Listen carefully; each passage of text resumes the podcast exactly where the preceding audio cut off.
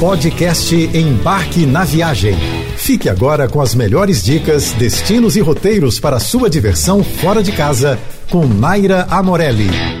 Em um lugar repleto de lendas medievais, bem escondido nos campos verdejantes de Somerset, acontece o festival Glastonbury, o maior e mais conhecido entre os principais festivais de música da Grã-Bretanha. Se prepara que essa semana é toda dedicada aos festivais de música pelo mundo.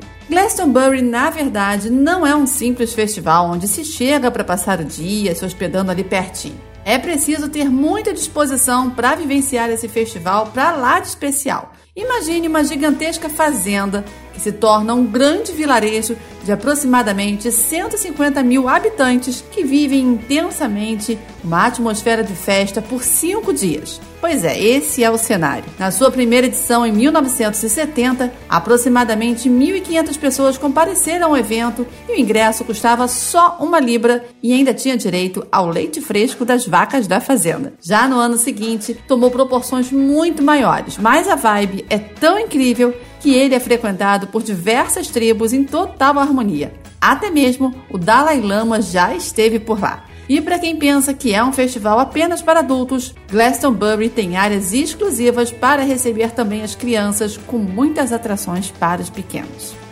Os festivais de música estão se espalhando pelas cidades em todos os Estados Unidos e um dos mais famosos é o Festival de Coachella, que reúne artistas de diferentes gêneros musicais e atrai fãs, jovens e celebridades cheias de estilo para dançar ao ritmo das palmeiras com um pôr do sol incrível. Todos os anos, impressiona a multidão com enormes instalações de arte e apresentações de artistas novos e de lendas do rock e DJs famosos também. Já o Hangout ficou conhecido pelas memoráveis festas de três dias nas praias de Gulf Shores, no Alabama, com cerca de 70 apresentações de diversos gêneros musicais, incluindo indie, rock, pop, hip hop e música eletrônica. Agora, se essa é a sua vibe, se você é fã de música eletrônica, sua pedida é o Festival de Música Eletrônica Movement.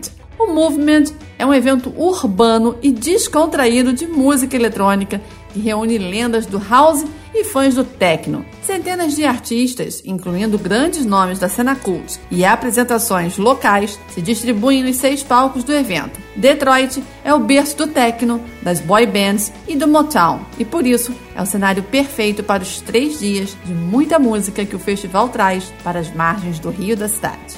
Nessa semana especial de festivais de música pelo mundo, eu não poderia deixar de fora o meu xodó, o Rock in Rio. Claro que a edição de 2022 daqui do Rio de Janeiro já está sendo mega aguardada, mas hoje eu vou falar sobre a edição de 2022 do Rock in Rio Lisboa. Este será o primeiro ano que teremos as duas edições do festival no mesmo ano, no Brasil e em Portugal. Fazer uma viagem para Lisboa em pleno verão europeu não chega a ser nenhum sacrifício, mas se prepare para gastar um pouco mais e para encontrar a cidade pouquinho mais lotada do que já encontramos habitualmente nos últimos anos, antes da pandemia, claro. Escolha sua hospedagem mais próxima do evento durante os dias que você vai ao festival. Vai por mim, é estratégico aproveitar essa comodidade e como Lisboa é uma cidade super segura, dependendo da localização do seu hotel, você ainda pode voltar caminhando numa boa. Eu sempre faço isso quando saio pelas madrugadas de Lisboa. Depois, quando a sua participação tiver terminado no festival, aí sim, siga para um hotel mais próximo do centro, na área mais turística. Assim, você vai poder explorar melhor a cidade a pé e, se puder, escolha um local com metrô por perto para dar aquela esticadinha até os lugares mais afastados. Nossa viagem pelos maiores festivais de música do mundo vai nos levar hoje ao Burning Man, um dos festivais mais incríveis do planeta. Do meio do deserto de Nevada, nos Estados Unidos, surge a cidade Black Rock City, elaborada para existir apenas durante os 10 dias do festival. Entre os muitos diferenciais, no Burning Man não existe o uso de dinheiro, então você não vai conseguir comprar ou vender nada por lá. Sendo assim, você precisa mesmo se planejar para levar tudo que for consumir.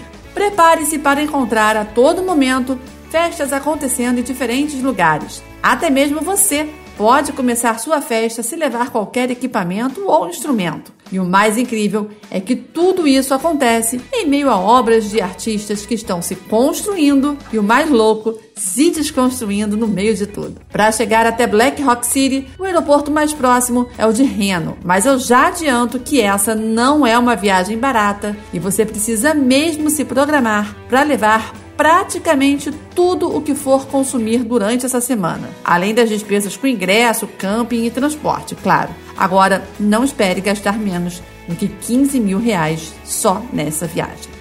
Se tem um continente onde a gente encontra festivais de música acontecendo o ano inteiro, esse lugar é a Europa, com uma diversidade de festivais que sempre agrada todos os gostos. Durante todo o ano, é possível encontrar muitas opções espalhadas por diversos países, sendo a Grã-Bretanha a grande recordista em festivais, mas claro, vai muito além.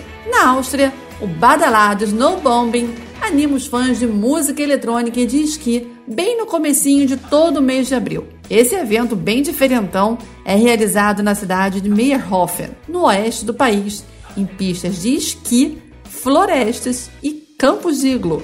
Já para os fãs do rock, o nome da cidade, Roskilde, é quase uma ode à palavra rock. E não é por acaso que essa pequena cidade na Dinamarca recebe um dos maiores festivais de rock do continente. Todos os anos, entre junho e julho, bandas mega famosas visitam os palcos de Roskilde. E aquele viajante que se aventurar por essa terra das guitarras vai poder se hospedar em alojamentos com designs para lá de especiais e, claro, aproveitar para comprar lembranças dos artistas locais nas muitas lojas especializadas da cidade. Você ouviu o podcast Embarque na Viagem.